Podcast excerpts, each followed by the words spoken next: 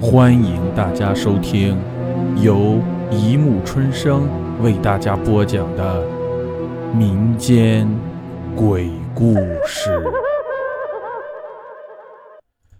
第一百二十四集。千万别去试恐怖的传说。有没有听过一个传说？在午夜十二点时，拿起电话拨十二个零，这样就可以通向冥界。由于常常熬夜上网，所以我经常会心绪不定，有时候总是走神。有一天晚上，不知为何，我就想起了午夜十二点的这个传说。于是，在好奇心作祟之下，我决定试一试，而且还算好了时间，在手表的秒针一指向十二点时，立刻拿起电话，连按十二个零。在一阵让人心惊肉跳的拨号音过后，电话那头竟然真的传来一个女孩子的声音。而且他还用一种冰冷的声音告诉了我一个惊人的事实，让我的心情久久不能平息。他说：“没有这个号码，请查询后再拨。”本以为这件事到此就结束。没有想到的是，我竟然在第二天又愚蠢的在午夜十二点用电话连按十二个零。这一次就不像上一次那么简单了。本来这一天很平常，我像往常一样在网上玩到很晚，看看电脑屏幕显示的时间，已是午夜二十三点五十九分。于是想起昨天晚上那次好笑的经历，笑自己当时竟然紧张的手心出汗，笑自己听到电话那头传来的女声心跳加速，最后只能遇到空号后的自动回音。我在心里痛骂几句那个编出这个古怪故事的人之后，鬼使神差的断开上网连接。拿起书桌上的电话，在午夜十二点时，连续按动了十二个零。在一阵拨号音之中，我吹着口哨，等待着遇到空号后的自动回音，脸上得意地散发着午夜的笑容。拨号音戛然而止，电话那头传来一个女孩子的声音。他仍然用一种冰冷的声音说道：“你好，节日快乐，欢迎来到鬼的世界。”你可以想象到我当时是怎样的把午夜的笑容凝固在脸上的。在心脏的剧烈跳动中，慌乱的我急忙把电话按下，而且拼命地掐了一下大腿。每当我遇到不可思议的事时，总要掐一下大腿，借以证实自己是否在做梦。做梦的时候不会疼痛。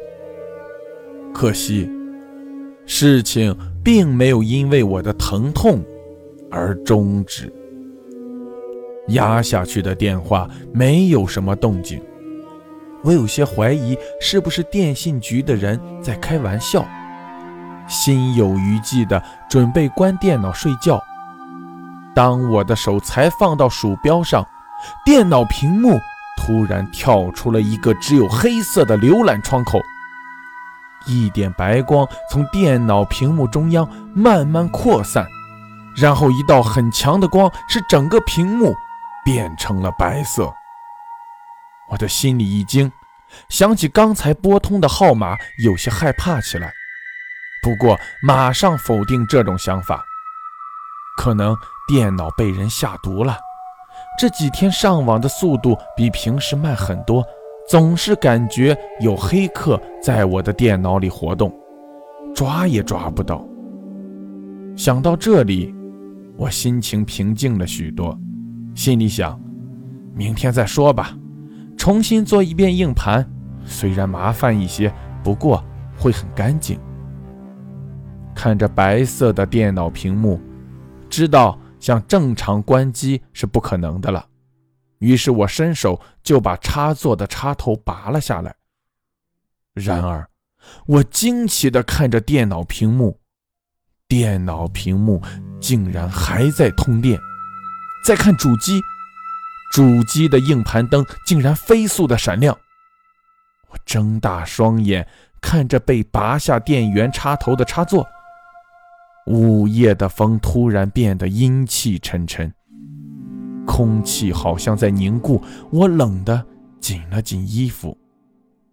白色的电脑屏幕有黑色在旋转，越转越快，最后出现标准的浏览器界面，地址栏上骇然写着“血红”两个字，“冥界”。我当时已经被吓得呆在座位上。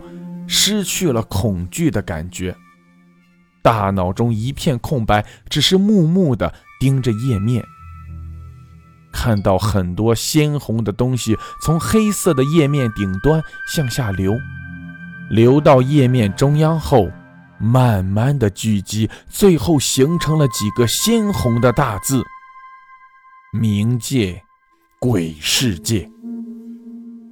鲜红的东西流过所有的字后，继续向下流，一滴滴的向下流，像鲜血一样刺目。对，那些东西真的像鲜血一样。我当时只想立即离开书房，于是把座位往后移动，准备起身狂逃。冥界页面就在这时候突然变动。冥界鬼世界五个鲜血字体突然放大，占据整个页面，而鬼字的一撇突然发出白光，变成一个人的骷髅。鬼字的弯钩里突然钻出一个长发掩面的人头，人头往外钻，慢慢的带出身着白色衣服的人身。我此刻已从麻木中惊醒过来。整个身躯都充满着恐惧，想狂逃的念头让我迅速站起身来。就在这时，鬼字里钻出来的长发人突然抬起头，我看见一张鲜血流动的脸，还有脸上冰冷的看着我的眼睛，以及露出邪恶笑容的嘴角。长发人突然从电脑里伸出上半身。和白森森没有肉的枯骨双手压住了我的双肩，把我一点一点压回座位上。我恐惧地瞪着双眼，脸色白得像纸一样。长发人带着森森冷气，在我耳边轻轻地说道：“小伙子，不要怕，恭喜你拨通。”冥界午夜十二点的热线直达电话，我是冥界主页的鬼使，带你去浏览冥界，跟我来吧。说完后，长发人嘿嘿的冷笑着，缩回电脑中，然后一根血红的舌头向我伸来，在极度的恐惧之中，我晕了过去。第二天，我醒过来后才想起来，那天是阴历的七月十五日，俗称七月半，是鬼节。我只想告诉大家，千万别去试恐怖传说中的情节，特别是在午夜十二点。而这一天，又恰恰是阴历七月半。好了，故事播讲完了。欢迎大家评论、转发、关注，谢谢收听。